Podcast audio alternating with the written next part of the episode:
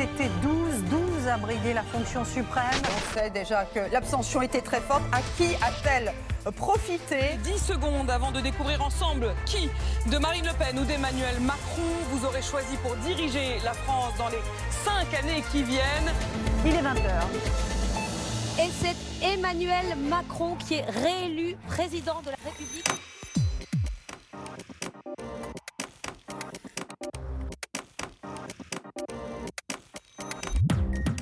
Bienvenue à tous dans Le Nodal, le podcast. J'espère que vous allez bien. Très content de vous retrouver pour cet épisode 12. Et on ne change pas les bonnes habitudes. Comme toujours, nous vous proposons de revenir ensemble sur ce que nous avons pu découvrir ces dernières semaines sur nos écrans, avec un sommaire encore bien rempli pour cet épisode. Un épisode enregistré le mardi 17 mai 2022.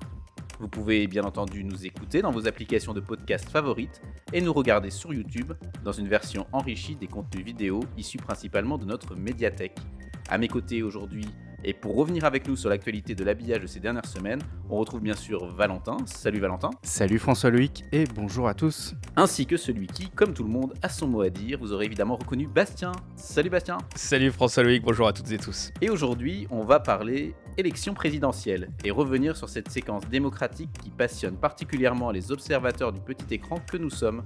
Et on commencera ce décryptage avec toi Bastien plus qu'une dissection, on va vous raconter les soirées électorales un peu différemment. En effet, en téléspectateur assidu de Top Chef, je vais tenter de vous proposer la recette d'une soirée électorale réussie, une cuillère à soupe de teasing, une pincée de chiffres de l'abstention, quelques grains d'innovation et une louche de reveal. Puis on reviendra en détail sur le dispositif présidentiel proposé sur les antennes de France Télévisions. Et ce sera avec toi Valentin. On conclura évidemment par les pépites de la médiathèque. Vous connaissez le principe, vous découvrirez comme chacun de nous ici la pépite choisie par Bastien, Valentin et moi-même, mais aussi celle envoyée par un membre de la communauté Le Nodal. Et le but c'est de découvrir de quel générique il s'agit. Je pense qu'il est temps de commencer. Cette fois-ci, c'est parti, jingle. Mais on commence ce podcast par nos traditionnelles brèves, notre revue de l'actu de ce qui anime nos écrans. Et j'ai envie de commencer par un peu de légèreté dans une actualité un peu lourde. Le vendredi 18 mars dernier, TF1 proposait le premier numéro de la nouvelle énième émission de Camille Combal, Welcome Back. Et comme à son habitude, Camille Combal dégaine un nouveau concept. Le principe, un jeu qui nous replonge dans le passé le temps d'une soirée. Et c'est pas rien de le dire, vous allez voir pourquoi. Pour ce premier numéro, direction 1993, bande-annonce. Vendredi soir, Camille Combal vous embarque pour un véritable voyage dans le temps, direction 1993. On dirait mon père en 1993 Un tout nouveau jeu irrésistible, au rythme des images, C'est pour l'émission de Sabatier? des sons et des objets de l'époque. Vous allez voir si je play? Par quoi était recouvert l'obélisque de la place de la Concorde? Alors j'ai beau n'avoir que 9 ans cette année-là, je me souviens parfaitement que ce n'était pas l'habillage de l'époque. Déjà le logo, logo tricolore de TF1 a été instauré en 1990, une création de Martine Lambinerne, auquel nous rendions hommage ici même il y a quelques mois. Mais il faut dire qu'après une longue période transitoire, l'habillage du début de la décennie 90 n'a que peu marqué les esprits. On s'en souvient pour les plus nodaliens d'entre nous, et notamment du début des bandes annonces, au travers d'une archive célèbre où PPDA, qui reçoit le prix Nobel Pierre-Gilles de Gênes, se fait couper brusquement par un Coming Next pour le foot similaire à celui-ci. Dans un instant, Ciel Montmardi avec Christophe de Chavannes. Mais revenons à Welcome Back 93. Cette soirée est l'occasion de se replonger quelques décennies en arrière, évidemment à travers l'émission, mais pas seulement. Et c'est là où toute notre nostalgie de téléspectateur va être ravivée. En effet, c'est tout l'habillage de la une qui retrouve le logo lamelle de TF1 sur son triangle jaune et notamment les pages de réclame, comme disait Jeune. Mais la faille temporelle s'étend aussi bien aux bandes annonces des programmes qui, eux, sont bien des programmes de 2022.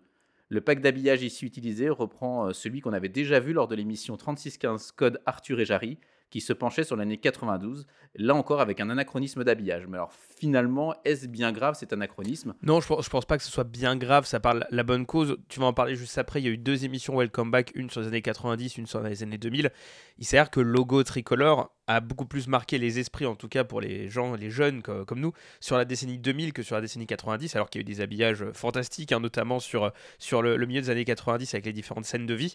Euh, mais c'est pas un habillage qui a forcément marqué les esprits, au contraire de, des grosses lettres euh, de 3D qu'on verra juste après, ou de cet habillage tout en 3D lamelle. Euh, mais il y aurait une émission sur la fin des années 80, effectivement, ça aurait, aurait vachement mieux collé. Euh, mais ça n'a peut-être pas fait assez nostalgique. Bah oui, c'est un petit peu l'excès, comme, comme les tenues d'ailleurs, hein, tout est un peu dans l'exagération, mais ça permet en effet de jouer sur le côté nostalgie à fond les ballons. Comme tu le disais, TF1 n'en reste pas là et rendez-vous donc est pris pour la semaine suivante, direction l'année 2000. Le Nodal voit le jour, Valentin et Bastien ont tout juste 6 ans, et c'est à l'occasion du millénium sur TF1 que le 31 décembre 1999, TF1 dégaine à l'antenne un tout nouvel habillage. Fini donc les scénettes de vie au ralenti dans les jingles pubs, place au concept de l'onglet qui sera le fil rouge de l'antenne. Et cette fois-ci, TF1 vise dans le mille en réhabilitant cet habillage iconique pour toute une génération, et ce, dès la bande-annonce de l'émission à la fin de Welcome Back 93. Vendredi soir, Camille Combal vous embarque pour un nouveau voyage dans le temps. Un jeu que toute l'Europe nous envie. Direction l'an 2000. Allez, on y va Les tubes, Madonna Bienvenue dans le Morning Live. Euh, c'est la télévision, Qui était chouchou tous les soirs sur France 2 Fini les pellicules le sport. Jouez avec tous les événements qui ont marqué l'année Et c'est leur choix. Une histoire abracadabrantesque. Et testez avec nous vos souvenirs. C'est la première fois que je vais donner lecture de la question numéro 15. Et je vais vous poser la même question. Cette émission, elle est folle. Il y a tout le monde qui met ses règles. Welcome back en route pour l'an 2000. Jouez avec Camille Combal, vendredi à 21h10 sur TF1. Et revivez déjà l'année 1993 sur MyTF1. Alors si vous avez bien regardé, pour les plus attentifs d'entre vous, un petit détail devrait vous chagriner. Alors là encore, il s'agit d'avoir l'œil bien aiguisé. Je ne sais pas si vous l'avez vu autour de la table. Euh, Le, le logo m'a l'air étrange, mais je sais qu'il y a des longs débats autour de quels logos ont été utilisés sur cet habillage-là. Oui, puis il y a un, un petit problème de couleur aussi, puisque dans le, le- le bas de l'écran, en- entre il y a la date qui était en gris, qui était peut-être plutôt en noir. Enfin, je, je sais qu'il y a eu des, des petites couleurs qui ont été mélangées. On voit que ça a marqué les esprits. Eh bien, il suffisait de le demander. Vous l'avez souligné dans les commentaires de la médiathèque et sur nos forums. Eh bien, TF1 l'a fait. Voici donc la bande-annonce mise à jour et diffusée le jour même de l'émission, le vendredi suivant. Ce soir, Camille Combal vous embarque pour un nouveau voyage dans le temps. Un jeu que toute l'Europe nous envie. Direction l'an 2000. Il aurait aussi fallu mettre au format 16 neuvième des jingles pubs alors diffusés en 4 tiers, qui était le format de diffusion de référence à l'époque, petit florilège.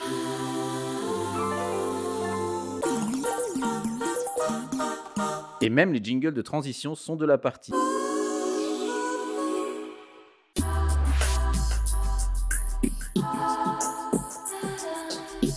Alors, réutilisation d'éléments prévus en 16 neuvième ou réadaptation des jingles pubs de l'époque. Et ce jingle de transition TF1 a-t-il été refabriqué pour l'occasion Plusieurs hypothèses possibles. Difficile de savoir tant la qualité de certains fichiers sources, ce qu'on appelle dans le jargon les masters, peuvent présenter une résolution d'image proche de la HD pour certains éléments malgré tout anciens. Il y a un truc un peu étrange sur ces jingle pubs, c'est qu'on voit qu'ils étaient adaptés au format 4 tiers, c'est-à-dire qu'on avait, et dans le premier que tu as montré, il y en a un autre qu'on qu'on va montrer juste après, euh, les lettres rebondissent sur les coins de l'écran. Alors l'illusion est parfaite quand l'écran est au format 4 tiers.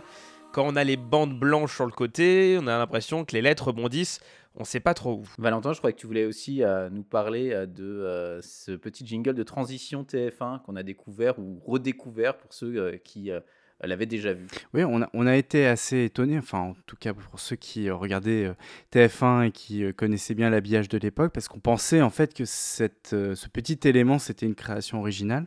Et puis on a eu la confirmation de sources internes en fait que cet élément il existait, que la direction artistique en fait elle s'est appuyée sur des éléments qui étaient réellement passés à l'antenne. Alors on a un petit peu mené l'enquête, on a des nodaliens aussi qui ont témoigné et qui ont ravivé un petit peu leurs souvenirs. Et euh, apparemment, en fait, ce serait un, un- un petit élément qui était diffusé dans des éléments promotionnels et notamment euh, lors des boucles de Pans qui euh, expliquerait pourquoi, en fait, ce micro-élément, on l'est vu assez rarement. Et tout ce travail de remettre au goût du jour, de réhabiliter un ancien habillage, apparemment, ça a mobilisé quand même pas mal de services au sein de la maison TF1. Oui, c'est une, une opération qui est assez exceptionnelle, hein, qui demande pas mal d'organisation. Il y avait euh, la régie pub de TF1 qui était euh, mobilisée, puisque évidemment elle est impliquée euh, dans ce genre d'opération en étant euh, connectée euh, à la programmation. Évidemment la direction artistique, la direction des bandes annonces, et puis euh, la conduite d'antenne aussi qui permet de caler euh, tous ces éléments euh, pour que vous puissiez les voir le jour J. Et tu parlais justement de l'équipe des bandes annonces, et bien TF1 a adapté aussi son habillage donc pour les programmes à venir sur son antenne, on le voit ici. Demain, The Voice. C'est l'heure des dernières auditions à l'aveugle. Il faudrait un jour faire euh, The Voice, mais où on voit. Avec un rétroviseur. The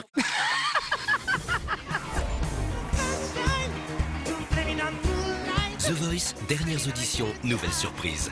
Demain à 21h10 sur TF1.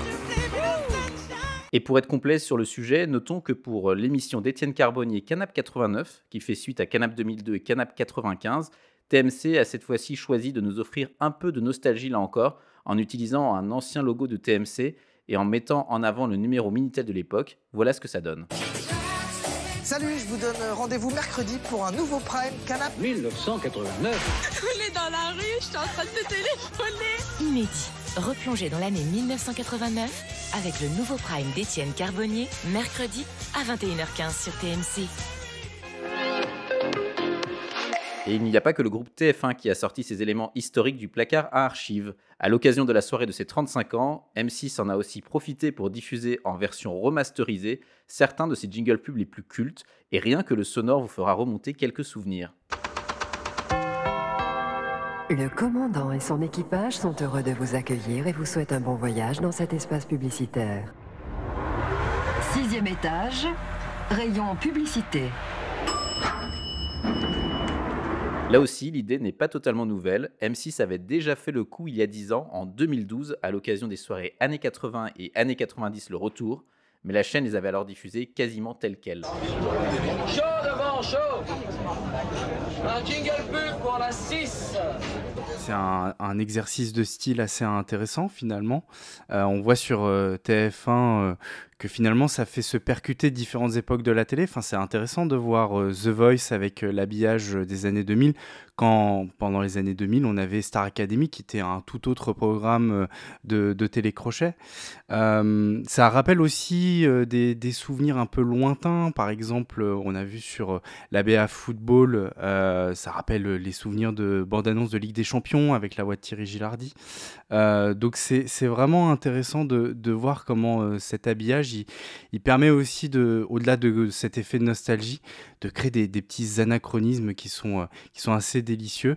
Et euh, voilà, ça dure qu'une seule soirée, mais euh, que ce soit pour les téléspectateurs qui connaissaient pas cette époque ou pour les trentenaires maintenant que nous sommes et qui sont un peu nostalgiques, bah c'est que du bonheur. Oui, c'est plus ou moins assumé. Alors M6, on, l'a dit, il n'y a que les jingle pubs, c'est à minima, mais c'est tellement marquant parce qu'ils ont vraiment sorti les, les plus cultes. Sixième étage, rayon publicité, ding, on peut le réciter quasiment par cœur sur les bons temps. TMC, par contre, on à la limite de, de la parodie parce qu'il n'y a pas grand-chose d'époque, alors que TMC a vraiment une histoire euh, et des habillages qui ont été marquants dans toute sa période plutôt monégasque. Là, c'est vraiment juste, on, met le logo et puis on met des faux effets, euh, euh, des faux effets 4 tiers, un numéro de, Minitel. Bon, euh, merci. C'est l'humour très quotidien, voilà. Et, et côté TF1, il y a aussi un côté acte manqué. Alors, sur les années 90, il y avait un côté, on va jouer avec l'écriture des bandes annonces de l'époque, qu'on retrouve moins sur le côté 2000. Et puis, pour les, tu parlais des bandes annonces foot. Moi, ce que je me souviens sur les bandes annonces foot, c'était le ballon en 3D qui naviguait entre les lettres. Bien sûr. Et là, on s'est retrouvé avec toujours la même animation euh, en début de toutes les bandes annonces. C'était presque un peu dommage, mais en tout cas, faut saluer l'initiative. Et il faut avouer qu'on ne boude pas notre plaisir de voir ou revoir ce travail autour de l'habillage pour les passionnés que nous sommes. Et si l'on se passionne pour l'habillage, c'est que la forme permet de dire beaucoup de choses. Elle permet de créer une ambiance, de transmettre des émotions, parfois de faire de la propagande, ou plus pédagogiquement d'éclairer une explication. Parce que c'est l'actualité aussi, nous avons souhaité revenir sur la façon dont la guerre en Ukraine s'est invitée sur nos écrans. Alors nous n'allons pas analyser les images du conflit, nous n'avons pas les compétences pour cela et ce n'est pas l'endroit, nous avons juste remarqué des initiatives sur les chaînes de télé qui ont pu nous interpeller et nous souhaitions les compiler ici. Nous sommes donc le jeudi 24 février 2022, la Russie envahit l'Ukraine, toutes les chaînes info basculent en édition spéciale dès le matin, et du côté des chaînes généralistes, hors JT, c'est France 2 qui décide au pied levé de remplacer Élysée 2022 qui devait recevoir Marine Le Pen par une émission spéciale Ukraine, la guerre en Europe, présentée par Léa Salamé et Laurent Guimier depuis le plateau de l'émission Politique.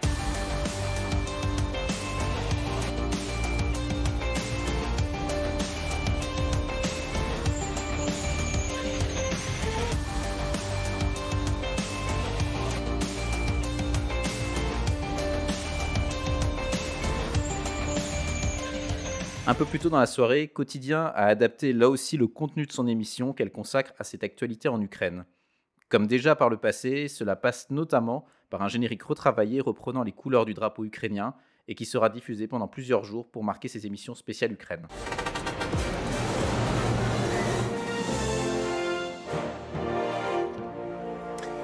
Du côté de M6, pas de déprogrammation ce soir-là, mais le groupe tout entier décide de faire apparaître sur l'ensemble de ses antennes un message de soutien au peuple ukrainien, assorti d'un drapeau de l'Ukraine animé, et ce dès le jeudi 24 février 2022, provoquant d'ailleurs au passage un bug sonore pendant la diffusion de Pékin Express. On retrouvera aussi quelques jours plus tard un encart similaire sur les chaînes publiques afin de promouvoir une soirée de solidarité organisée pour l'Ukraine. Une soirée introduite par ce jingle avant-programme. Et sur M6, une soirée spéciale a été programmée le dimanche 13 mars dans la case de Capitale, animée par les trois incarnations du dimanche soir, Julien Courbet, Ophélie Meunier et Bernard de la Villardière, invités à répondre principalement aux conséquences directes de la guerre pour les Français, ce qui n'a d'ailleurs pas manqué d'interpeller nombre de téléspectateurs. Du côté du générique, ça donnait ça.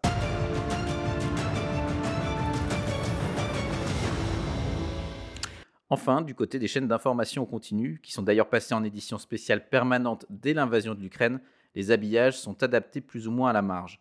De ces personnalisations, on va choisir de ne retenir qu'un seul élément, ce jingle pub de BFM Télé, qui place assez maladroitement à l'image un tank et des soldats pour inviter les téléspectateurs à suivre l'actualité de la guerre sur BFM.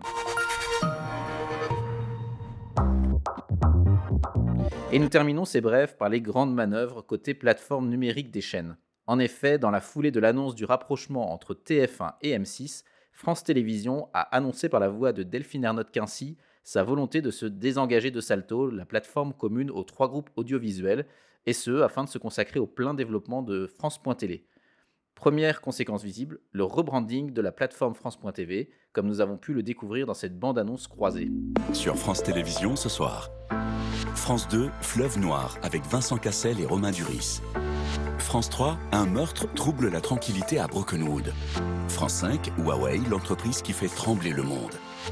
Culture Box, là-bas, l'Algérie en 1956. À voir sur France Télévisions ce soir. Et découvrez l'intégralité de Ce que Pauline ne vous dit pas sur la plateforme France.tv. Bonne soirée. Nouvelle animation, dégradé de couleurs. Un des objectifs certains est d'améliorer la distinction entre la marque du groupe France Télévisions, qui se traduit par le logo France.tv tel qu'on peut le voir par exemple sur le bâtiment du siège, et la plateforme de contenu qui se nomme elle aussi France.tv, rapport à son adresse web tout simplement. Et cette plateforme arbore désormais un dégradé de couleurs. On retrouve aussi une nouvelle animation symbolisant la foultitude de contenus à retrouver sur tous les écrans, comme vous pouvez le voir dans cette bande-annonce pour le Festival de Cannes. Et prêtez l'œil, cette bande-annonce parle à la fois du groupe et de la plateforme. Et bien logiquement, on retrouve la distinction dont je vous parlais à l'instant, logo monochrome pour l'entité, logo multicolore pour la plateforme de contenu. Voilà, on est quand même à Cannes. The Palm Door. C'est un moment fort. C'est du rêve et on en a besoin.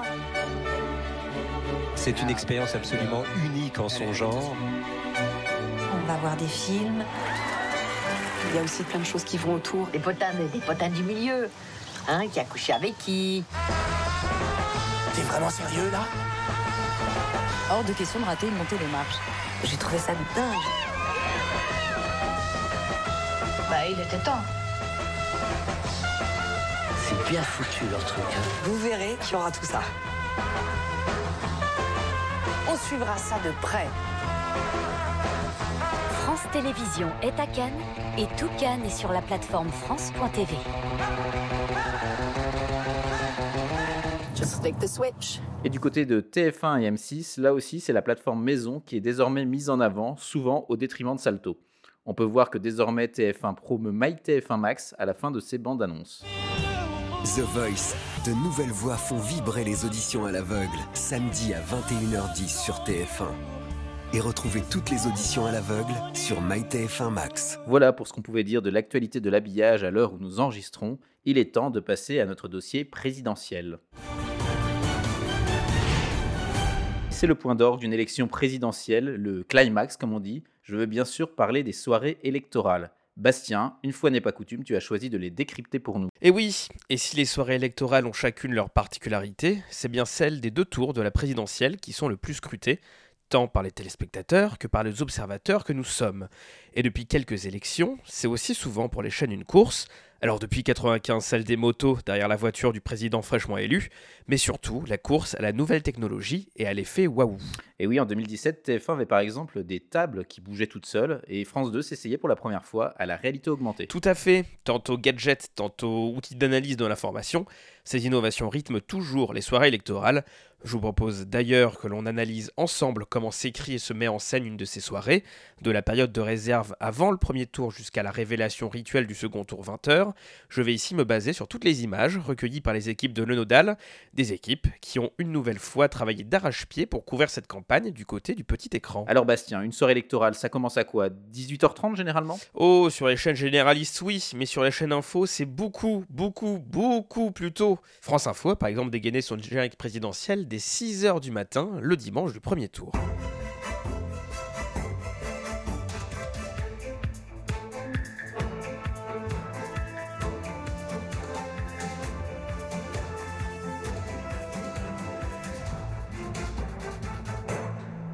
Cette musique, vous la connaissez bien maintenant, une composition de Jérôme Coulet qui a été utilisée pour la première fois en 2020 et qui a été adaptée pour cette présidentielle. Mais je ne vais pas trop en parler, comme j'insisterai moins sur France Télévisions durant ces prochaines minutes. Valentin reviendra sur les soirées du groupe public juste après moi. Toutes les autres chaînes info sont bien entendu en édition spéciale dès la matinée, avec un compte à rebours à l'écran, égrénant les secondes d'ici l'heure fatidique des résultats à 20h. Et c'est l'occasion de retransmettre en direct des images de candidats qui votent. Euh, ce sont ici les seules images de candidats que les chaînes sont autorisées à montrer avant 20h, et ce depuis la veille minuit et le début de la période de réserve. Cela donne lieu à des habillages de multiplex sportifs, comme vous pouvez en voir dans la vidéo ou dans le thread Twitter dédié au premier tour, dont le lien est dans la description. C'est aussi à midi pile que les premiers chiffres de la participation tombent, et c'est l'occasion pour les chaînes de commencer à montrer les premières infographies dédiées à la présidentielle, ainsi que leurs newsbars qui sont adaptés pour proposer ce chiffre dans le format le plus lisible possible.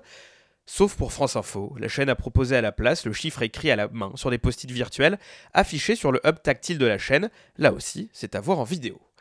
Et c'est peu après-midi que les chaînes généralistes présentent à leur tour leur dispositif dans leur journal de la mi-journée. Et si France 2 et France 3 utilisent des infographies classiques de leurs journaux pour l'abstention de 12 heures, c'est l'occasion pour TF1 de présenter son dispositif avec son écran au sol et sa réalité augmentée. Bonjour Gilles Boulot, vous êtes déjà en place, en pleine répétition sur ce plateau qui sera le nôtre ce soir et on ne va pas s'ennuyer. Bonjour Anne-Claire, bonjour à tous. Non, on ne va pas s'ennuyer et vous le savez bien sûr, un enjeu exceptionnel, dispositif exceptionnel. Voici donc ce plateau, notre quartier général en quelque sorte. Il va vous permettre de comprendre visuellement les enjeux de cette soirée. Le chiffre de la participation à midi, tout d'abord, vous l'avez dit tout à l'heure, 25,5%. On a donc un peu moins voté qu'il y a 5 ans. Vous voyez aussi les visages des 12 candidats, dont 5 ne s'étaient jamais présentés à une élection présidentielle. Voyez donc ces visages. Grâce aux équipes de notre partenaire IFOP Fiducial, nous vous donnerons les estimations les plus fiables possibles avec, à 20h précise, le nom des deux finalistes. 40 équipes sont mobilisées en tout 300 personnes, certaines dans les QG, mais aussi sur des motos, pour suivre les candidats. Et oui, depuis 1995, les motos n'ont jamais vraiment cédé leur place, ce qui a donné des séquences incongrues au second tour.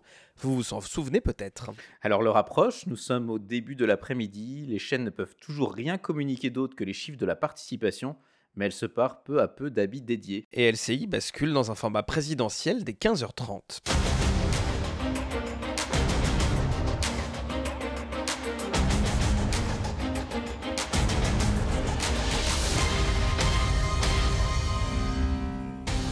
Un générique que vous venez de voir ou d'entendre et qui reprend la charte établie par Johan Saillon, le directeur artistique du groupe TF1. Des hexagones, parés de couleurs bleutées et roses, seront ainsi le marqueur de ce temps fort sur TF1 et LCI. Cette dernière se part même d'un habillage antenne totalement dédié, avec une newsbar et des synthés adaptés à cette occasion. Et c'est dans cette configuration que l'annonce de la participation à 17h, autre temps fort de la journée, est faite à l'antenne.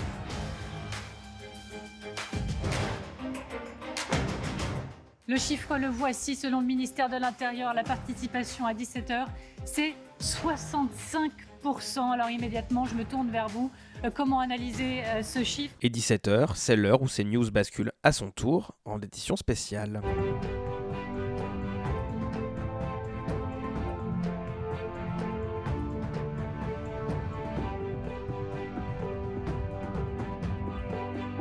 Un générique qui sera mis à jour juste après minuit et le pack shot final arborera le visage des deux finalistes comme un aperçu du générique du second tour.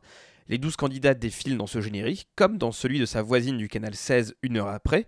BFM TV prend l'antenne depuis le studio 1 de l'Altis Campus avec le sonore et l'identité qui avaient été utilisés tout au long de la campagne par la chaîne.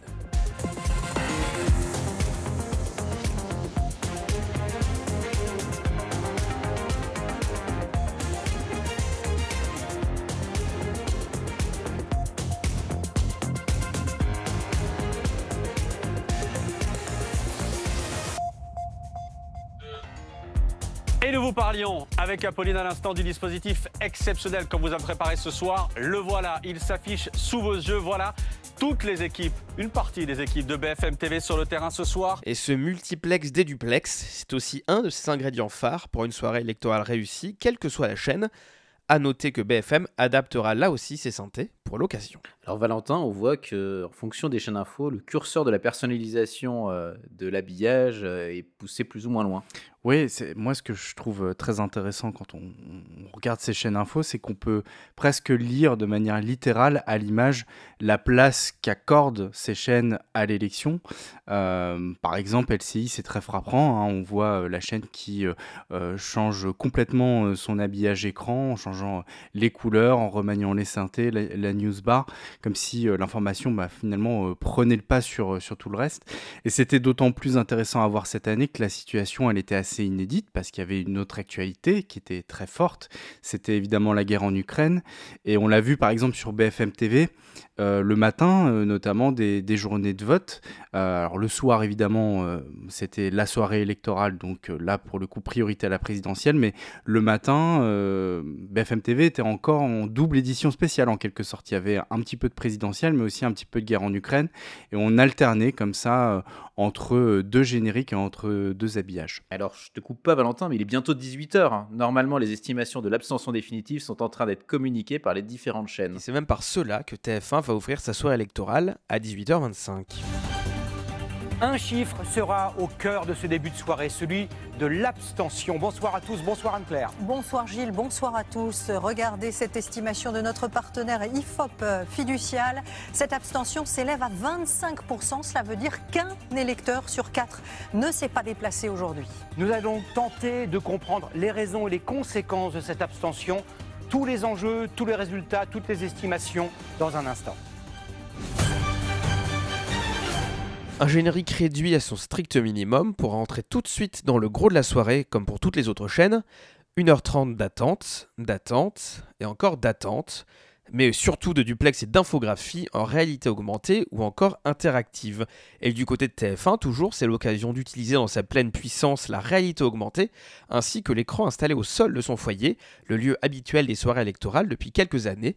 Les deux dispositifs se complètent ici dans cette présentation des enjeux de la soirée par Adrien Gindre. Parmi ces 12 candidats, il en restera deux, les deux visages qui s'afficheront sur votre écran à 20h. En 2017, Emmanuel Macron était arrivé en tête avec 24% des voix, suivi de Marine Le Pen, 3 points derrière, juste au-dessus des 21%. Ce soir, il faudra aussi regarder cette carte pour comprendre si oui ou non la France a changé, si certains départements placent une couleur politique différente en tête localement. Une réalité augmentée proposée par les équipes de Alternative Development Green Wizard et de PRG. Notons aussi l'identité sonore de la soirée TF1 Christi- signée Christophe Lebled pour Captain Music. France 2, qui a ouvert sa soirée électorale là aussi quelques minutes plus tôt, va aussi utiliser la réalité augmentée. Là, pour mieux comprendre l'ampleur de l'abstention, le diagramme en barre qui est présenté gravit les étages du bâtiment de France Télévisions, transformé en un plateau géant. Rappel de l'abstention. Pour le moment, vous le voyez, elle est de 26,5%. Un chiffre à mettre en perspective avec les précédents scrutins présidentiels. Vous allez les voir apparaître. Bonsoir Johanna Giglia. On va vous retrouver tout au long de la soirée. Décryptez-nous tout cela. Laurent, le record de l'abstention pour le premier tour d'une élection présidentielle, c'est en 2002 avec ce chiffre, regardez, 28,4%. Et à l'époque, c'est un vrai séisme politique. Qualification de Jean-Marie Le Pen. Au second tour, il affronte Jacques Chirac. Et cinq ans après ce choc, il a laissé des traces. Regardez, les électeurs se déplacent en masse, 16,2%. Un dispositif utilisé aussi sur France Info au sein de son atrium.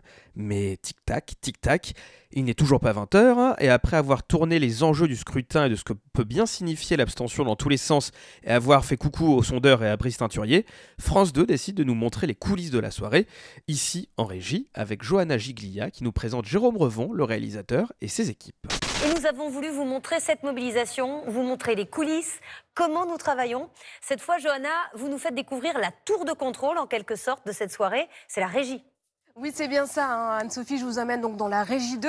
La régie, pour bien comprendre, c'est un peu le poste de pilotage. Alors regardez ici, vous avez au premier rang le réalisateur Jérôme Revon, toute son équipe. Et puis juste derrière, la direction de l'information et la rédaction en chef de cette émission spéciale. Et sur tous ces écrans euh, qui s'affichent, on voit nos envoyés spéciaux. Alors c'est à travers toute la France et même à l'étranger. Vous voyez, tout est là, tout le monde est mobilisé pour que vous ne ratez rien, pas une seule seconde de cette soirée spéciale. Et non, pas une seule seconde, elles sont précieuses. Il est 19h45, l'occasion pour M6 de prendre l'antenne au dernier moment pour ne pas faire trop durer le suspense. Et après que le générique habituel du 1945 a retenti, la chaîne diffuse à son tour quelques infographies concernant la participation et son historique. Combien se sont réellement déplacés dans les bureaux de vote? Le taux de participation est estimé à 74,4% par l'Institut Harris Interactive Toluna pour M6 et RTL. À mes côtés sur ce plateau, Jean-Daniel Lévy, directeur délégué d'Aris Interactive, et Olivier Bost, journaliste politique euh, sur RTL. Si on doit prendre un repère, on peut dire en fait que c'est un des plus mauvais scores de participation au premier tour de l'élection présidentielle, que le plus mauvais c'était en 2002, on s'en rappelle le 21 avril, mais que comparé euh, à, euh, à 2017, on n'est globalement pas très très éloigné, 77, un peu plus de, de, participation. Et après avoir diffusé leur flash info, TF1 et France 2 s'apprêtent enfin à annoncer le résultat. Enfin Mais juste avant. Restez bien sur France 2. Bonne soirée.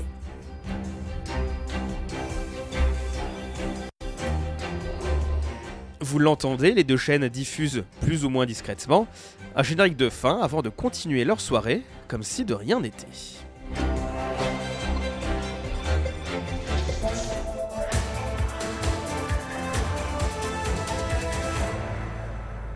Merci d'avoir choisi France 2 pour vivre ce grand rendez-vous politique. L'occasion de découper les audiences de la soirée en plusieurs parties et de ne communiquer que sur la partie qui commence à partir de 19h50, comme si tout ce qui avait été diffusé avant n'avait servi à rien. Mais attention Bastien, il est 19h58. La tension monte, les comptes à rebours rougissent et les présentateurs se lancent dans des tirades calibrées pour s'arrêter à 20h pile. Sur TF1, ceux-ci, à l'instar des 12 candidats au poste suprême, sont intégrés dans le reveal sur les parois de la tour TF1.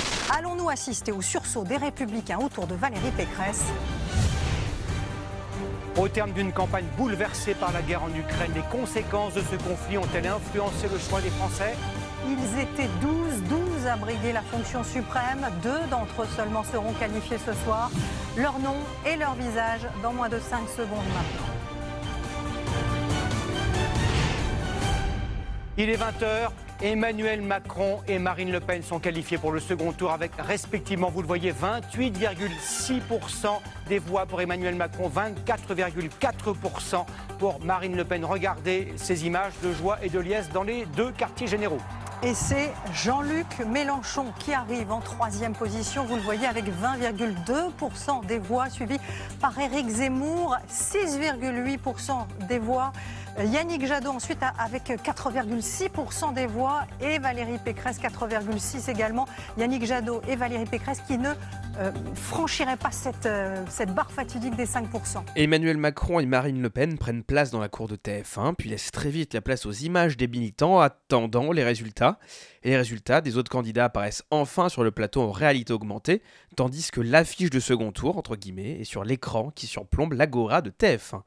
Du côté de France Télévisions, si France 2 et France Info jouent sur la réalité augmentée pour faire apparaître les candidats au second tour, France 3 adopte une proposition plus sobre, un reveal comme un écho de 88 sur Antenne 2.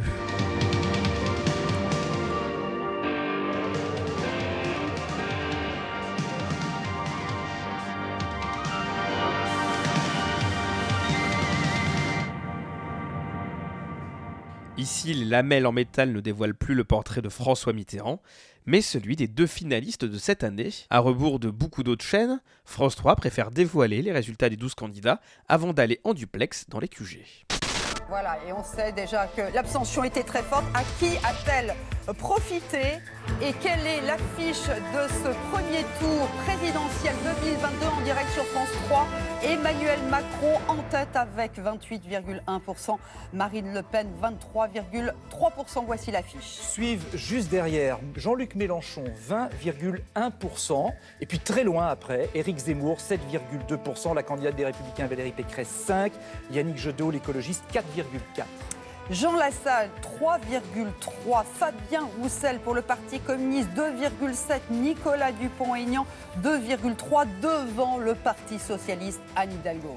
Et enfin, Nathalie Arthaud et Philippe Poutou dans un mouchoir de poche, 0,8 et 0,7% respectivement. Du côté des autres chaînes généralistes, Arte adapte la charte de son journal à l'occasion, tandis qu'M6 utilise à nouveau le reveal de 20h qu'elle a inauguré en 2017 une nouvelle fois, l'exhaustivité de ces révélations de 20 heures est bien entendu à revoir sur le blog et dans la médiathèque. Et du côté des chaînes info, après avoir teasé toute la journée, cela doit être aussi le climax de la soirée, j'imagine. Alors oui, mais pas pour toutes. Si LCI adopte à l'intégration des journalistes près le même reveal que sa grande sœur TF1, CNews ne va rien faire de particulier. Alors que le résultat est dans le bandeau en bas de l'écran, Laurence Ferrari, qui est aussi en simultané sur Europe 1, va ainsi ramer le temps que les résultats apparaissent enfin en plein écran à 20h et 2 minutes.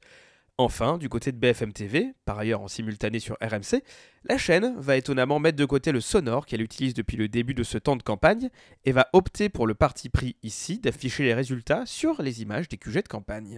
Continuité, rupture ou surprise, qui les Français ont-ils choisi? Qui sont les deux finalistes? Vous étiez 48 millions de Français appelés aux urnes. Qui allez-vous devoir départager au second tour BFM TV et RMC sont en mesure de vous annoncer que les deux finalistes de cette élection présidentielle 2022 sont Emmanuel Macron, 28,5% des voix, suivi de Marine Le Pen, 24,2% des voix.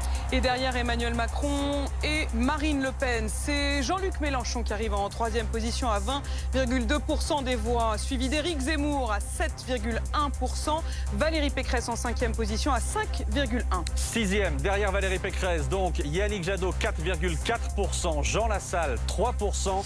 Et du côté de France 24, dans ces quatre langues, un long compte à rebours d'une minute passe en revue les territoires d'outre-mer, puis zoome peu à peu sur la France, Paris, puis l'Elysée, afin de révéler les deux visages du second tour.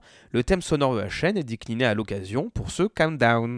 So what you're going to see uh, on your screen is that uh, we on the set are going to disappear for a few minutes, and instead you'll have the faces of the two winners.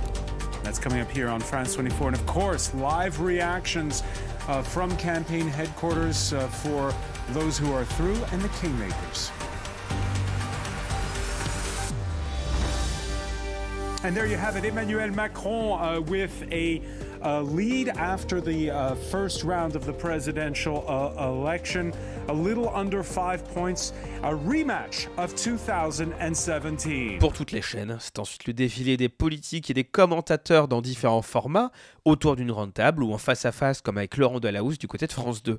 C'est l'occasion aussi de se projeter sur le second tour avec des premiers sondages, mais aussi de regarder les chiffres dans le détail, région par région, comme le proposent les chaînes locales de BFM. Effectivement, Marine Le Pen qui arrive en tête dans le Nord. Alors pour l'instant, pour on le rappelle, ce sont des résultats très partiels, mais en tout cas, son score affiche 36,04% dans le Nord, suivi par Emmanuel Macron à 25,15%. Et même tendance dans le Pas-de-Calais avec Marine Le Pen qui affiche un score de 36,46% contre 27,52%. Vous le voyez, ils sont donc au coude à coude. Il est l'heure ensuite, petit à petit, pour tout le monde de rendre l'antenne, soit avec un générique de fin sur les chaînes généralistes, soit en poursuivant les spéciales jusqu'au petit matin sur les chaînes info, que ce soit en direct ou avec des tranches rediffusées. Alors Valentin, j'ai l'impression que dans, dans, ces soirées, il y a de plus en plus de place qui est euh, accordée au QG des candidats. Oui, bah, c'est devenu euh, une image assez forte, on l'a vu, euh, notamment BFM TV, hein, qui est l'image des QG, elle occupait quasiment tout l'écran.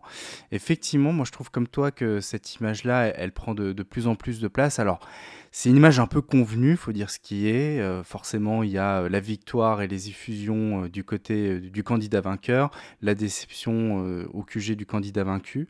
Mais c'est des images qui restent assez fortes et c'est des images d'une importance assez stratégique pour les, pour les parties dont on sait qu'elles prennent un grand soin à mettre en scène ces moments-là avec le QG, la scène, les lumières, etc. Pour, pour moi, c'est pas forcément très malin de le faire parce que on, l'a vu dans les extraits, si vous nous suivez en vidéo ou que vous avez pu voir dans la médiathèque, le fait de le mettre soit dès la première seconde comme le fait BFM, soit au bout de 2-3 secondes comme le fait TF1, bah ça fait qu'il y, a 10 secondes de décalage. On voit les comptes à rebours des autres chaînes, euh, alors que nous on connaît le résultat, ce qui donne vraiment cet effet de décalage très étrange de on va voir des gens qui vont connaître un résultat qu'on connaît nous, parce que le temps que les QG est à l'écran les résultats, puis ils sont pas forcément connectés euh, sur la TNT, donc euh, ils n'ont pas forcément les résultats dès qu'ils tombent, puis que le faisceau repart dans l'autre sens, bah, ça fait 10 secondes de flottement où euh, les journalistes disent regardez cette joie, alors que non, vraiment, il n'y a pas vraiment tant de joie que ça, vu que le résultat tombe dans 10 secondes. Tiens, d'ailleurs, j'aimerais bien savoir comment est, est dealé le fait que ce soit telle ou telle chaîne qui soit affichée sur l'écran géant du QG. Alors, j'avais entendu, je ne sais pas si c'est vrai, euh, que euh, à l'époque, les envoyés spéciaux des chaînes étaient dotés des montres télécommandes. Je ne sais pas si vous connaissez les petites montres Casio qui faisaient télécommande, un peu télécommande universelle, et qui leur permettaient subrepticement euh, de changer la chaîne et de, mettre, euh, et mettre la propre chaîne. Je l'avais entendu de plusieurs sources différentes, donc je pense que c'était vrai. Après, aujourd'hui, euh, évidemment, c'est à mon avis plus le cas. À mon avis, aujourd'hui, c'est dealé en amont. Euh, Bastien, peut-être? Oui, au, second tour, là, on a vu typiquement dans le QG d'Emmanuel Macron, euh, au Champ de Mars, pardon, euh, que c'était France 2 qui était diffusé. Et il y a eu un moment où ils ont eu l'infographie résultat sans le logo de France 2. Donc à se demander, sachant que Jérôme Revon a réalisé aussi pas mal de, de meetings pour, pour Emmanuel Macron, s'il n'y a pas eu un deal entre le réalisateur et les équipes du candidat. Ouh là là, on est en train de lever un lièvre là. Bastien, tu voulais également parler du carrousel qu'on a vu apparaître pendant cette soirée? Le carrousel euh, c'était sur France 2 les résultats des candidats. Alors, chaque euh, chaîne ensuite a son dispositif pour afficher les différents résultats. Les chaînes info, c'est généralement via la newsbar, donc pour mettre les résultats toujours euh, à jour, parce qu'ils se mettent à jour régulièrement toutes les 10 minutes au début, puis ensuite toutes les demi-heures. et donc France 2 avait adopté pour mettre le duo tête, puis ensuite tous les candidats qui défilent. Sauf que quand ils se sont rendus compte, il y a eu, vous vous en souvenez peut-être, une possible remontada du troisième qui était Jean-Luc Mélenchon, qui en fait était totalement irréaliste. Euh, bah, ils avaient bloqué le résultat de Jean-Luc Mélenchon, donc on se retrouvait avec un carrousel qui ne bougeait plus euh, pour signifier regardez attention, peut-être que le troisième euh, il est proche, il va dépasser, alors que non, c'était quand même relativement peu probable. C'était un faux suspense en effet. Et, et, les soirées électorales, elles étaient à la télévision bien sûr, mais il y a eu aussi des contre-soirées ce soir-là. Il y a eu des contre-soirées, notamment sur Twitch, où Jean Massier euh, a, fait une contre-soirée électorale où lui, il a retransmis BFM TV. Euh, Samuel Etienne et France Info, la radio, avaient aussi des soirées électorales sur Twitch. Euh, moi, je note surtout Hugo Décrypte, parce qu'on parlait tout à l'heure que du fait que je décryptais. Mais non, c'est Hugo qui décrypte. Voyons les, soirées, les, les, élections on voit l'influence de la télévision dans ces codes-là, puisqu'ils sont eux-mêmes dotés d'un reveal de 20h, le, leur, euh, qu'ils avaient développé pour que les résultats s'affichent à 20h, comme sur les grandes chaînes de télé. Donc c'est vraiment comment s'approprier aussi les codes de la télévision sur, euh, sur sa chaîne Twitch. Et il s'avère que ça fonctionnait quand même relativement bien, dans des couleurs plus pop et acidulées. On est quand même sur le web. Bon, en fin de soirée, euh, sur les plateaux, les projets s'éteignent. Qu'est-ce qui se passe deux semaines après? On reprend les mêmes et on recommence? On recommence, mais d'abord, il y a deux semaines de reprise de campagne et il y a surtout le débat télévisé tant attendu. Débat dont les détails ont été maintes fois teasés et dévoilés aux téléspectateurs sur toutes les chaînes info et même dans des émissions dédiées. Je vous invite par ailleurs à voir les chroniques de Bertrand Chameroy sur les jours autour du débat, c'était parfois assez euh, risible. Présenté aux téléspectateurs donc, mais peut-être pas assez aux candidats, Marine Le Pen oubliant que le plan de caméra dévoilant le plateau en début d'émission fait office de générique. C'est parti, on y va. Marine Le Pen, c'est vous qui avez été tirée au sort pour prendre la parole en premier.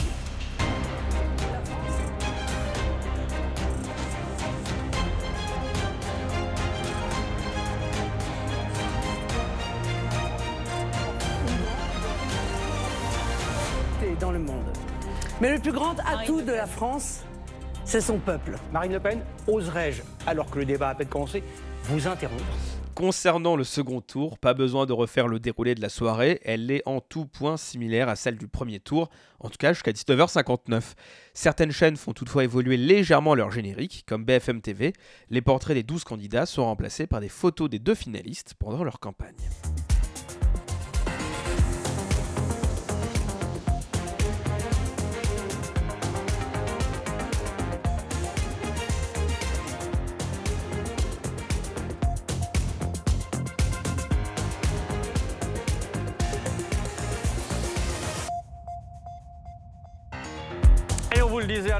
Apolline, regardez, nos reporters sont partout. La preuve avec cette mosaïque, nous serons partout ce soir. Toujours cette mosaïque. Évolution aussi des dispositifs, comme France 2 qui intègre Anne-Sophie au plateau dans le hall de France TV pour une interaction plus fluide avec Laurent Delahousse.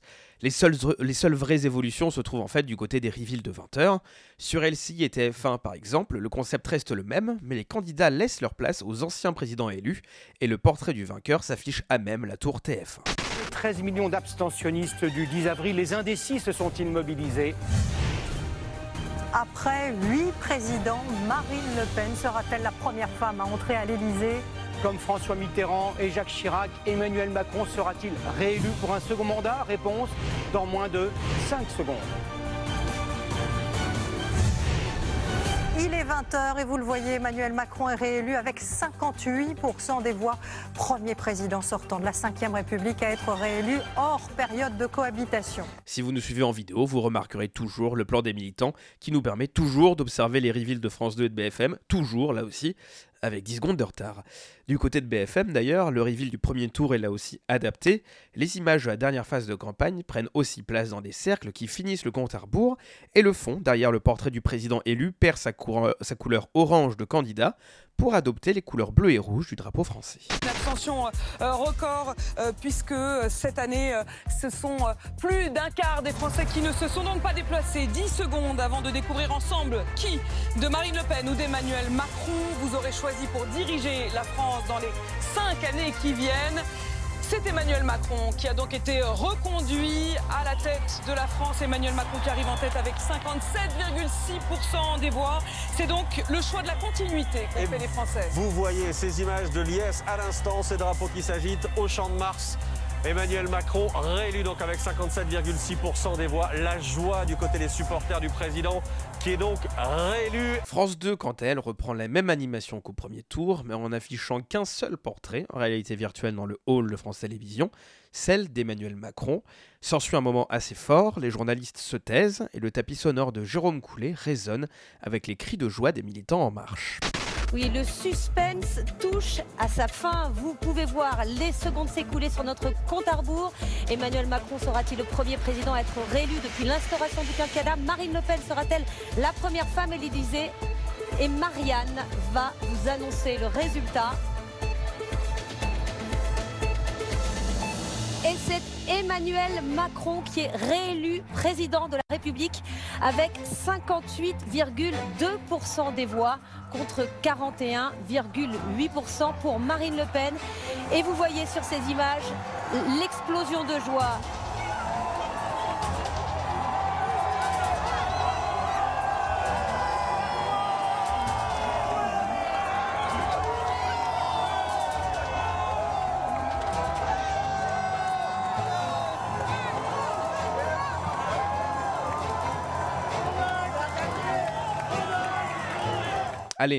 je ne résiste pas à l'envie de vous en partager deux derniers.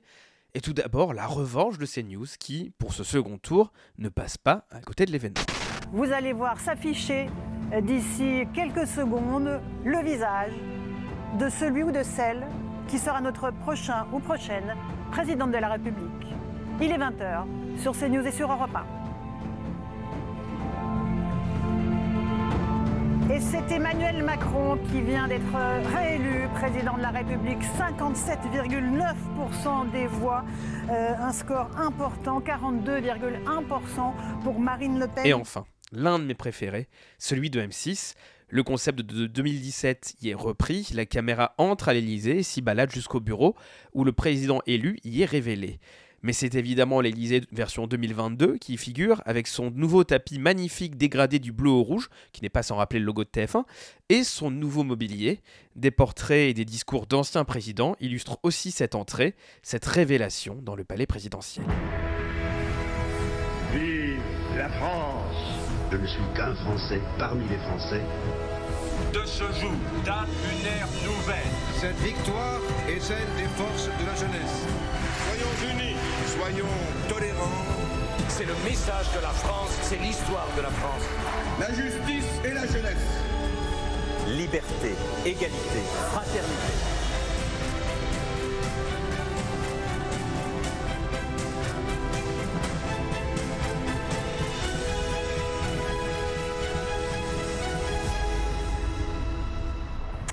Le découvrons ensemble. Le président de la République pour les cinq prochaines années est Emmanuel Macron. Tous ces extraits en exhaustivité sont à retrouver dans la médiathèque et sur le blog. Et surtout, Rendez-vous dans quelques jours pour ce que certains appellent les troisième et quatrième tours de la présidentielle, les élections législatives. Elles seront là aussi à vivre en direct sur tous nos supports. Alors moi, ce qui m'a marqué, Valentin, c'est qu'on n'a jamais vu autant les bâtiments de nos chaînes de télévision euh, mis en scène dans les reveals euh, de l'élection. Oui, euh, sur TF1 et sur France 2 notamment, évidemment, avec des messages bien différents, cela dit. Sur TF1, euh, on avait donc euh, ces vues en drone du bâtiment à l'extérieur. Donc, on voyait les, portraits des, candidats s'afficher directement sur, sur la façade. Là, l'idée, c'était de dire que c'était le, le, bâtiment qui servait de support à l'annonce. C'était en quelque sorte dire TF1 vous annonce le résultat. et tandis que sur France 2, là, on était au cœur du bâtiment, donc c'est un petit peu différent. Euh, pour reprendre l'expression euh, de la direction artistique d'Arnaud Vincetti, c'était être au cœur de l'arène démocratique. Euh, c'est pas évident, mine de rien, pour, euh, pour TF1 parce que le bâtiment est euh, assez lisse finalement. C'est beaucoup de, de surface. C'est un bâtiment qui est assez uniforme, architecturalement parlant. Euh, et c'était rendre peut-être un petit peu plus complexe aussi le montage de cette séquence qui, qui est assez répétitif puisque finalement, d'un plan à l'autre, bah finalement chaque plan se, se, ressemble un petit peu. Oui, et au-delà de ça, est-ce que afficher le visage du futur président sur son bâtiment n'est pas un peu troublant quand on voit euh, la vraie défiance qu'il y a envers les hommes politiques et les médias, on reproche euh, souvent la collusion qu'il peut y avoir entre les journalistes et le pouvoir. Moi, je trouve que c'est à double tranchant. Bastien, tu voulais réagir également? Oui, deux, derniers points sur, sur le sujet des présidentielles. Euh, des, programmations spéciales sur certaines chaînes, notamment France 2 qui a proposé un, proposé un documentaire 13h15 la nuit. Donc sachez que maintenant, si vous dormez, il sera 13h15, c'est la règle. et donc le générique de fin de l'élection du deuxième tour, c'est fait avec le générique de fin de 13 13h15 avec sa typique musique. Il euh, y a Arte aussi qui a proposé un débat en seconde partie soirée avec un générique dédié assez sympa à, voir dans la médiathèque. Et revenir aussi rapidement sur l'investiture, où au final on n'a pas vu tant de ça d'hommes de hum, reprise des génériques de la présidentielle. On l'a vu sur LCI beaucoup. Euh, typiquement BFM a eu un générique qui était un peu hors charte par rapport à, à ce qu'on a vu au présidentiel, reprenant ni le sonore ni euh, le, les, trois bandes en cercle bleu, blanc, rouge euh, qui formaient toute l'identité de BFM TV pendant cette présidentielle, qui est reprise d'ailleurs pour, pour les législatives. Euh, et même côté France 2 et, TF1, on a eu les génériques éditions spéciales et classiques, comme si voilà l'investiture, qui était raccourcie vu que c'était une réinvestiture du président sortant, sortait du temps présidentiel, alors que ça devrait en être la, la, fin, simplement. On verra la prochaine fois. Tout comme la fin de ce papier. Exactement, merci Bastien. On va maintenant revenir avec toi, Valentin, sur le dispositif présidentiel proposé sur les antennes de France Télévisions. On en a parlé un petit peu plus tôt, le groupe public a fait de son siège parisien la vedette inattendue de ses soirées électorales. On oublie bien souvent que la télévision, ce sont aussi des lieux, des bureaux où s'imaginent les programmes, des rédactions où s'écrivent les journaux, des studios où se tournent les émissions, des régies où l'on assemble les images et les sons. Voilà maintenant 12 épisodes que nous vous emmenons dans les coulisses de la télévision, et il était temps de dire un mot sur ces usines du petit écran, ces lieux où chaque jour des hommes et des femmes fabriquent la télévision que vous regardez. Le siège d'une chaîne de télévision est un creuset de compétences et de sensibilité. C'est aussi un lieu vivant, un lieu de rencontre, de débat, d'émotions, de moments qui font l'histoire aussi parfois. Si leurs murs pouvaient parler, ils auraient sans doute beaucoup de choses à dire. Et justement, parmi tous ces lieux, le siège de France Télévisions fait sans doute figure de réalisation à part. Pour les auditeurs qui ne connaîtraient pas ce bâtiment, direction le 15e arrondissement, au sud-ouest de Paris, et très précisément au 7 Esplanade Henri de France. Il faut se figurer, assise en bord de Seine, cette immense façade longitudinale, striée de lignes horizontales et faite d'acier, de verre et de marbre blanc, le paquebot, puisque tel est le surnom de ce bâtiment, s'impose immédiatement dans le paysage. Il faut bien comprendre que ce siège n'est pas un immeuble quelconque, c'est bien davantage un geste architectural et même un acte politique. Sa construction est le dernier acte d'un rapprochement entamé en 1992 lorsque les chaînes du service public se regroupent sous la bannière France Télévisions. Six ans plus tard, France 2 et France 3 sont enfin réunis au sein d'un même bâtiment. C'est en quelque sorte l'union par la pierre. Pour donner corps à sa nouvelle maison, le service public s'offre un grand nom de l'architecture en la personne de Jean-Paul Viguier. Et de fait, il organise le bâtiment autour des deux chaînes, sans préjuger apparemment des futurs développements du groupe. Deux atriums sont aménagés, côté Seine, autour desquels s'installent les rédactions de France 2 et de France 3. Au sous-sol, on retrouve euh, les studios et les régies, tandis que les étages sont dédiés aux bureaux. Et les soirées électorales de France 2 ont donc pris place dans la rue un autre lieu emblématique du siège. C'est un espace au volume imposant, sorte de percée à travers le bâtiment, un couloir étroit et traversant qui découpe l'immeuble sur toute sa hauteur. La rue, c'est tout simplement le hall d'accueil qui mène ensuite vers les autres espaces du siège, mais cette rue n'est pas qu'un simple lieu de passage, comme nous l'explique Arnaud Vincenti, directeur artistique de l'information de France Télévisions ce hall, finalement, il est toujours là pour les grands moments de France Télévisions. Euh, euh, je me rappelle quand les otages sont revenus, euh, il y avait une hola, tout, France Télévisions était dans les coursives, comme à l'opéra, pour voir ce moment historique où tous les, gens revenaient, etc. il y a eu, quand on a eu aussi les JO, on a eu les athlètes des JO qui sont venus se faire applaudir par tout France Télévisions. C'est un, un cœur, en fait, ce hall. Architecturalement, c'est une chorale, c'est une arène. Euh, et, et, et, ça devient, ça devient un, un, plateau naturellement. Oui, la façade de, de, France Télévisions a aussi une autre particularité, Valentin. Oui, alors je vous ai parlé tout à l'heure euh, d'Henri de France. Je vous ai dit que le siège se trouvait au 7 Esplanade d'Henri de France. Euh, je vais vous expliquer qui est, euh, qui est cet homme, à qui la télévision doit beaucoup. Euh, Henri de France, c'est un ingénieur français. En fait, c'est celui qui a créé euh, le standard euh, SECAM, donc qui permettait la diffusion en analogique. Et le standard SECAM, il est en 625 lignes. Et figurez-vous que cette façade, eh ben, elle est composée de 625 lignes. Donc on voit vraiment que le siège de France Télévisions, c'est un, bel objet architectural qui rend aussi hommage à la télévision. Et ça, c'est vraiment intéressant. Et si vous avez l'œil et que vous baladez dans le coin de France Télévisions, vous noterez en marchant le long de la façade, à vos pieds, qu'il y a encore des petits bouts de métal avec le logo de 92 de France 2 et de France 3 qui avait été installé là depuis, là depuis l'inauguration. Donc c'est vraiment toute l'histoire du groupe audiovisuel depuis, euh, depuis, qu'il s'appelle France Télévisions qui est gravée dans la pierre et qui est même à vos pieds. Et, Arnaud Vincenti en parlait, mais euh, pour moi c'est un vrai moment de télévision, ce retour des otages d'Afghanistan, Hervé Guéquia et Stéphane Taponnier. Et alors il faut savoir qu'ils sont arrivés à, à France Télévisions peu après 13h30. Hein, il revenait, euh, je pense, de, euh, de l'aéroport du Bourget. Euh, où ils avaient dû atterrir par un, avion spécial. et, c'était Élise Lucet, donc, qui présentait le journal de 13h ce jour-là. Et à l'époque, le journal de 13h était présenté dans l'Atrium, dans le studio Gilles Jacquier, qui ne s'appelait pas encore comme ça. Et je revois cette fin de 13h avec Élise Lucet qui se surélève sur son siège avec les larmes aux yeux, puisque c'était des membres de son équipe dans Pièce à conviction. Les larmes aux yeux, elle est en train d'apercevoir les, convois des otages qui traversent le pont du Garigliano, qui est situé vraiment juste en face de son siège de présentatrice. et ensuite, s'en est suivi évidemment voilà, ce grand moment de télévision avec ses applaudissements et l'ensemble du personnel sur toutes les coursives. C'était vraiment un, très beau moment de télévision. Allez, revenons maintenant quelques mois en arrière. Quand commencent les préparatifs des soirées électorales, Valentin? Eh bien, ça commence très tôt. Les soirées électorales de la présidentielle représentent souvent, il faut bien le dire, euh, une démonstration de force pour les chaînes. On cherche alors la bonne idée, celle qui pourra permettre de se distinguer. Alors, difficile d'ignorer le fossé qui n'a cessé de se creuser entre les citoyens, le pouvoir politique et les médias depuis quelques années maintenant. Tu en parlais, François Loïc. Une réflexion qui touche aussi à la fabrique de l'information et à sa mise en scène.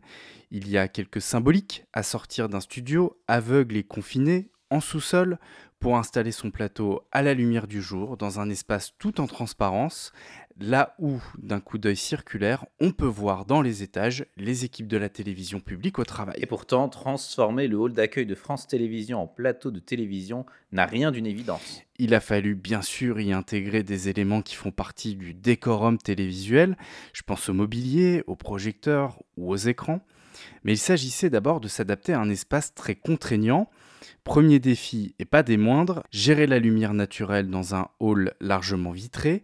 Arnaud Vincenti nous raconte comment ses équipes ont travaillé sur cette problématique. On a utilisé un logiciel qui s'appelle Sunkeeper pour savoir exactement où se trouve le soleil par rapport au hall.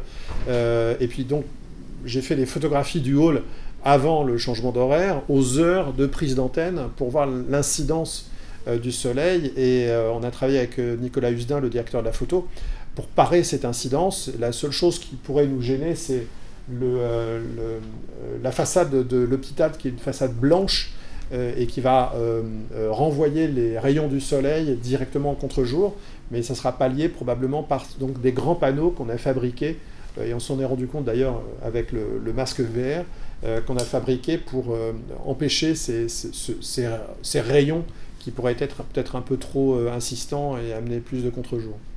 Les équipes de France Télévisions souhaitaient également exploiter au maximum l'imposant volume de ce hall pour la mise en image des soirées électorales.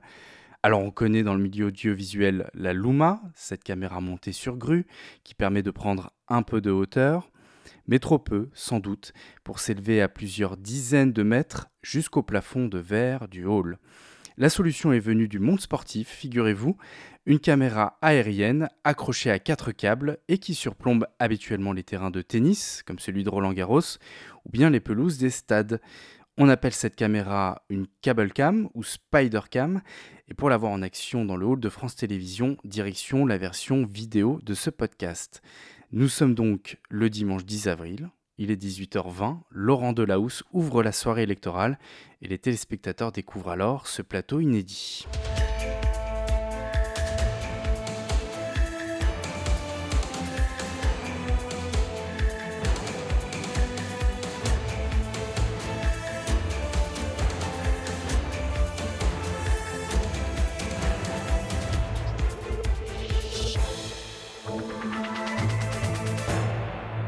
Bonsoir à tous, cette fois nous y sommes. Bienvenue sur France 2 pour le grand direct de ce dimanche 10 avril et ce premier tour de l'élection présidentielle. C'est le moment clé de notre vie politique et nous allons vivre ce verdict ensemble avec un dispositif inédit ce soir et plusieurs temps forts. D'abord avec ce hall de France Télévisions tourné vers l'extérieur, vers l'actualité ce soir. Nous serons notamment avec Jean-Baptiste Marteau, directement relié via cet écran à l'ensemble des bureaux de vote en continu. Parlons maintenant de l'infographie qui tient une place centrale lors des soirées électorales, on l'a vu. Sur la 2, et comme pour le plateau, l'habillage exploitait pleinement le potentiel architectural du siège. Avec une idée simple, intégrer les graphiques dans l'espace scénique offert par le hall, dans une sorte de collaboration imaginaire entre l'architecte du siège, Jean-Paul Viguier, et les équipes artistiques de France Télévisions. Bastien vous a montré un peu plus tôt un histogramme de l'abstention.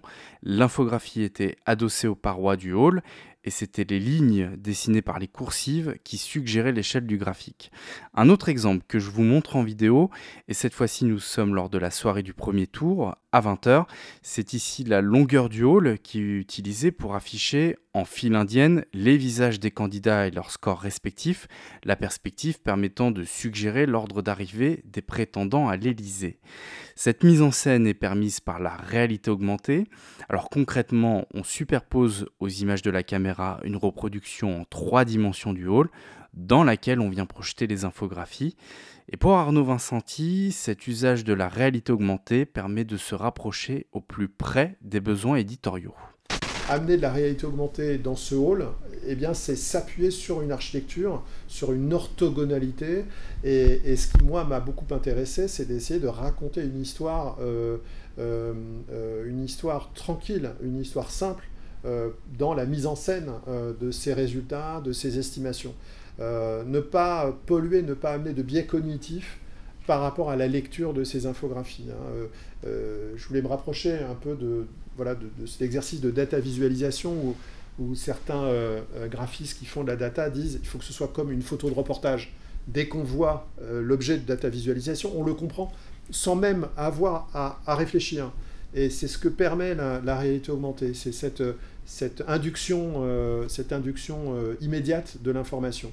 Valentin, on a beaucoup parlé du hall, mais le plateau C, situé en sous-sol et qui accueille d'ordinaire les journaux de la 2, faisait également partie du dispositif. Absolument. Et pour être tout à fait précis, le plateau du hall était en quelque sorte le cœur du réacteur de ces soirées électorales, avec l'annonce des résultats et la liaison des envoyés spéciaux sur le terrain.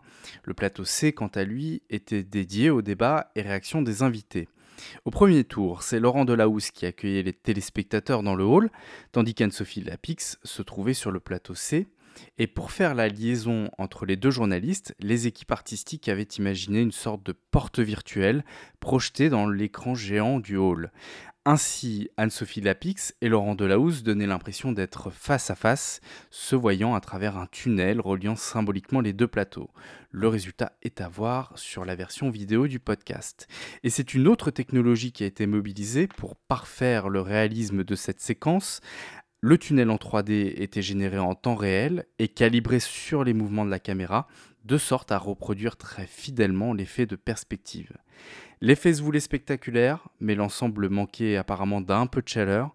Marche arrière, toutes pour le second tour, Anne-Sophie Lapix et Laurent Delahousse apparaîtront finalement ensemble tout au long de la soirée. Euh, Bastien, tu peux nous en dire un peu plus sur la techno euh, justement de ces écrans? Oui, alors c'est la technologie qui s'appelle XR, ça a été utilisé notamment pour le Mandalorian. Alors c'est notamment comme ça qu'on a abouti à des articles de presse qu'on dit regardez France 2 fait du Mandalorian pour ses soirées électorales. C'était quand même euh, quelque chose. Euh, mais en fait c'est quelque chose qu'on a déjà vu. Alors déjà dans les soirées électorales, euh, on l'a vu au municipal, cet effet tunnel, si jamais vous avez, euh, vous avez un bon souvenir.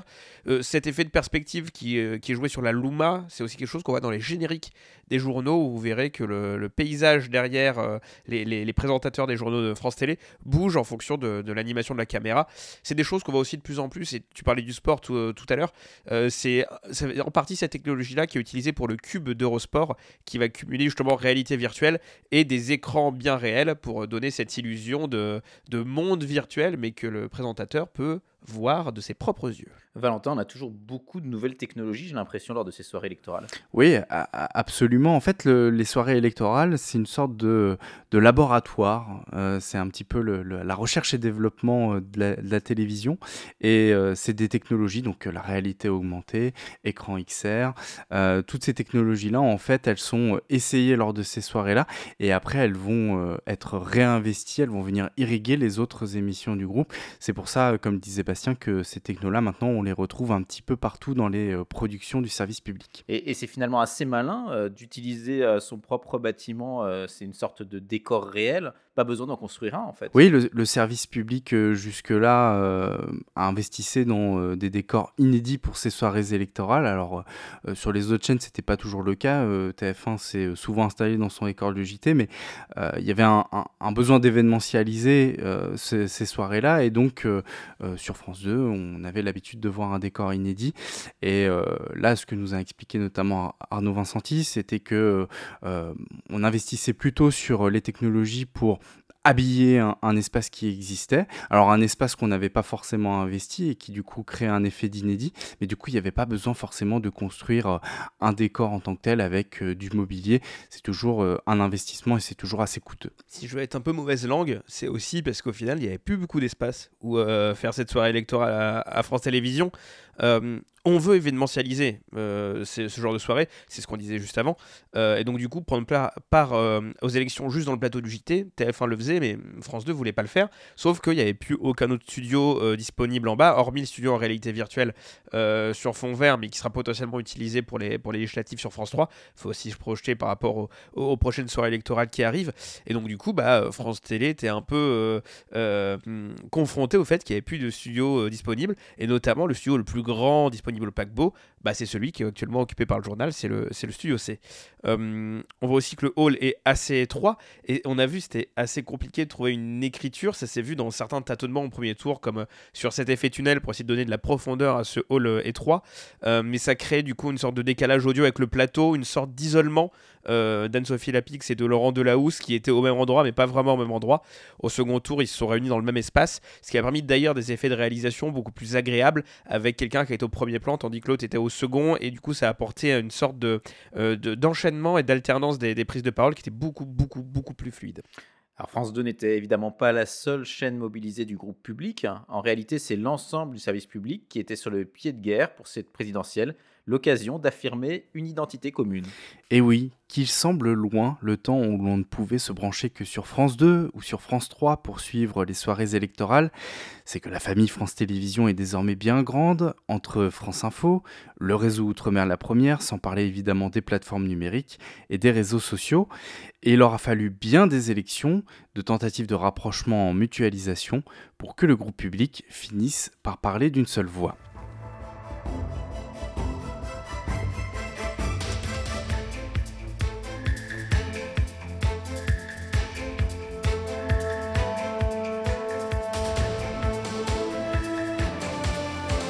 En 2020, à l'occasion des municipales, France Télévisions proposait pour la première fois une identité sonore et visuelle commune pour sa couverture des élections. Des marqueurs que l'on a pu retrouver à l'occasion de cette présidentielle. Il y a la figure républicaine de Marianne, proposée avec un stylisme légèrement retravaillé, euh, avec un effet de trame horizontale. Et puis il y a aussi ce thème musical que vous entendez en ce moment même. Il a été imaginé par le compositeur Jérôme Coulet et réarrangé spécialement pour ce scrutin, notamment pour la fameuse révélation de 20h.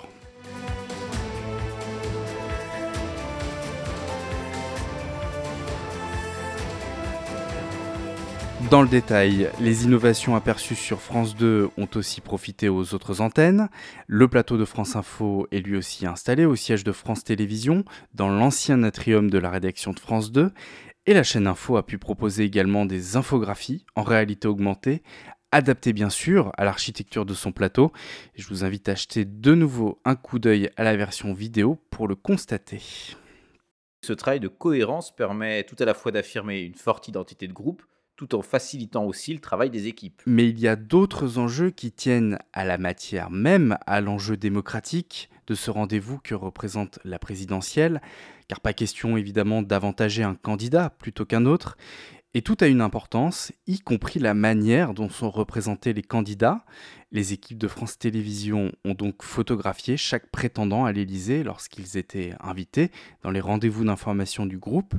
On vous montre un exemple en vidéo avec Jean Lassalle, photographié lors d'une de ses venues au siège.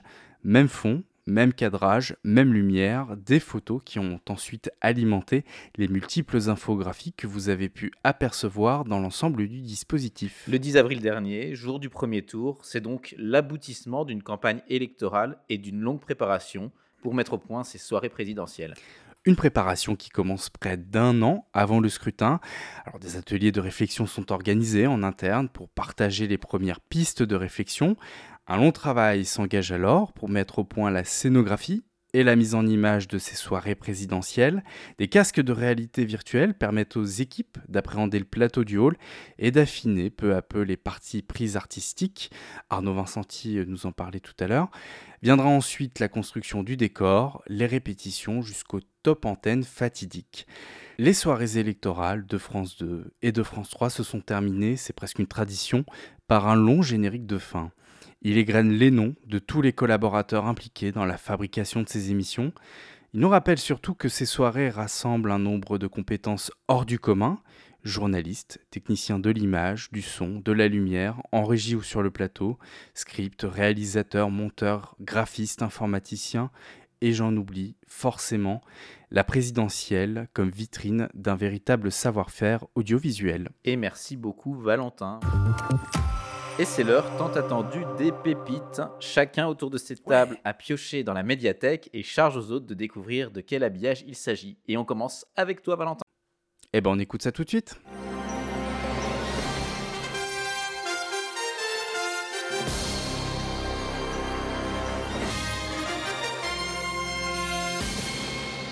Ça, c'est une soirée présidentielle pas comme les autres. Ah, ça, je peux vous le dire, oui. C'était assez, assez satirique. Est-ce que, est que ça vous évoque une soirée présidentielle déjà en France? Ça, pourrait ressembler à une soirée présidentielle américaine, ouais. mais je sais ce que c'est et elle est bien française. Elle est bien française pourtant, ouais. Elle est même très bien française. Allez, moi je sèche comme d'habitude. T'as pas une petite idée, François Loïc? Là comme ça Si on dit une soirée présidentielle pas comme les autres. Pas comme les autres, peut-être euh, du côté de Canal+. Ouais. Ah, c'était les soirées électorales des Guignols. C'est les Guignols en 2007. Absolument. Absolument. On est en 2007 et euh, bah voilà, hein, comme, comme d'habitude, euh, les Guignols proposaient une soirée euh, exceptionnelle. Je dis comme d'habitude, mais ça remonte un petit peu maintenant. Hein. mais voilà, c'était la soirée présidentielle alternative. Je vous avoue que c'est des souvenirs que je n'ai pas, je, ne suivais pas, j'ai vu quelques archives sur Internet. mais c'est voilà, c'est le contre-pied hein, des Guignols, hein, je peux pas le dire autrement. les Guignols font du Guignol et donc du coup, la soirée présidentielle s'ouvre sur un générique à l'américaine. Enfin, ça a l'air d'être un générique d'élection d'élection US, voilà, comme elle aurait lieu en novembre tous les 4 ans.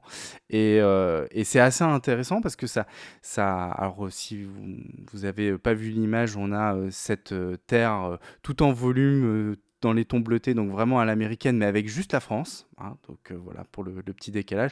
Et puis cette typo en 3D euh, très agressive. On a vraiment euh, l'impression d'être euh, d'être outre- on a vraiment l'impression d'être outre-Atlantique, pardon. Et, euh, et c'est assez intéressant de voir comment cette émission tordait les codes à ce point. Je, l'avais vu en direct, celle-là. C'était une sorte de. re- revenir sur ce qui s'est pas passé en 2002, parce qu'en 2002, ils avaient fait une soirée spéciale, mais qui s'est arrêtée très tôt, euh, vu qu'ils avaient passé la main, parce que bah, déjà les sketchs n'étaient pas écrits dans le cas où le Jean-Marie Le Pen était au second tour, et parce qu'ils voulaient très vite re- relâcher la main à l'information. Euh, Là, en 2007, ils avaient fait deux soirées électorales. Avant de laisser la main en 2012, c'était le Grand Journal qui était, revenu pour faire des soirées beaucoup plus traditionnelles. Euh, mais en 2007, ouais, c'était encore ça, et je me souviens de ce, résultat du second tour sur qui arrivera à courir jusqu'au studio Les Guignols, et le résultat qui était donné en kilomètre heure, du coup, parce que c'était une course, tandis que euh, Ségolène Royal s'était pris une portière de voiture pour ne pas arriver euh, euh, à temps en 2007, et c'était euh, Nicolas Sarkozy qui avait franchi euh, la ligne d'arrivée, non sans évidemment une pointe d'ironie par rapport à sa taille, mais bon, ça c'était les Guignols de l'époque. Merci beaucoup Valentin pour euh, nous avoir rappelé ce pas de côté qui existait également dans les soirées électorales. Et c'est à toi Bastien. Et ça aussi, c'était une soirée pas comme les autres.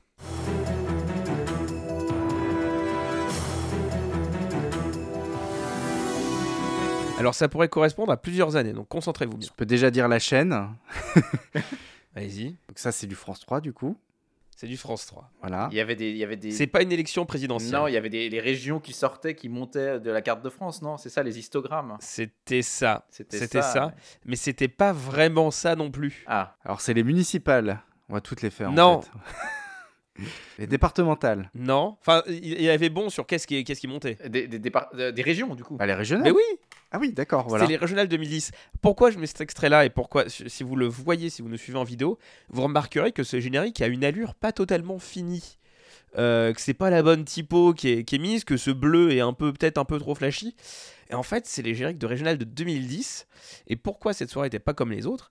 C'est parce qu'il y a eu un préavis de grève de la CGT pour, cette, euh, pour ces soirées électorales-là, Oui, des régionales. Il y avait eu seulement une région sur deux qui avait pris l'antenne pour donner les résultats. Ce qui est un cataclysme hein, pour euh, France 3 qui faisait vraiment des, des régionales, qui fait des élections euh, locales, un des points forts de, de, de, de- de- de sa rédaction et de ses antennes. Donc une, une antenne sur deux. L'édition nationale n'a pas eu de générique du tout. On, était depuis l'Atrium de France 3. ça, Euh, et il y en avait juste un plan qui descendait de l'Atrium. Donc du coup, tu- on, euh, Valentin en parlait tout à l'heure, il y a deux Atriums. Il y a celui de France 2 qui est utilisé maintenant par France Info. Euh, il y a celui de France 3 qui est utilisé maintenant pour euh, héberger la rédaction euh, régionale de France 3 Paris-Île-de-France. Et là, il avait été utilisé comme un studio comme pour le Trésor de France 2 à l'époque, mais pas de générique. Un générique pas fini pour, pour les régions. Un fond derrière qui était le logo de l'édition de France 2, mais en bleu. Donc il y avait vraiment un mélange d'identité visuelle qui n'était pas clair.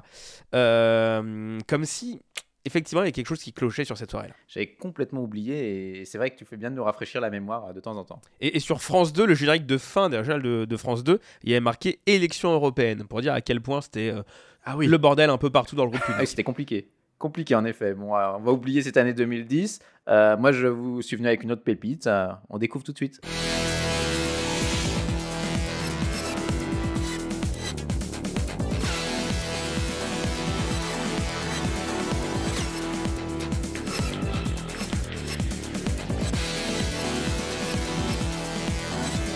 Hein.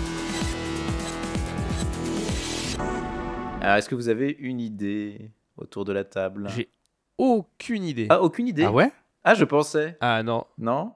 Valentin, peut-être? C'était l'époque euh, d'avant 13h15. Oui. Et euh, c'était un certain Laurent D euh, qui, euh, juste après le 13h, euh, faisait ses premiers pas sur France 2. Ça, ça, paraît, ça semble être une éternité.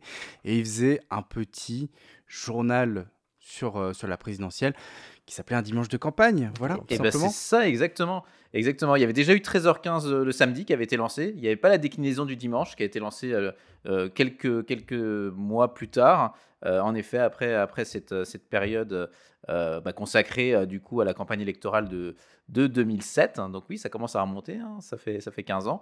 Euh, et donc, en effet, euh, ce petit journal de campagne permettait euh, de suivre un petit peu différemment euh, euh, les candidats, euh, également euh, les attentes des citoyens. D'ailleurs, c'est un, concept qui a été un petit peu réutilisé euh, après au sein de 13h15 le dimanche, euh, assez régulièrement, ce Tour de France, pour prendre un peu euh, le, euh, le pouls des Français. Et comme toujours, on, vous a demandé sur les forums si vous aviez vous aussi un habillage télé à nous faire découvrir et à faire découvrir aux auditeurs du podcast.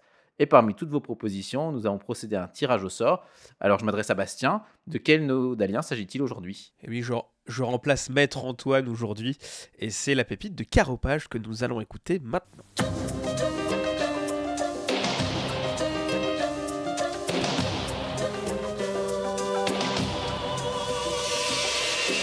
Bonsoir, il est 19h et le Théâtre du Monde ouvre ses portes sur Arte.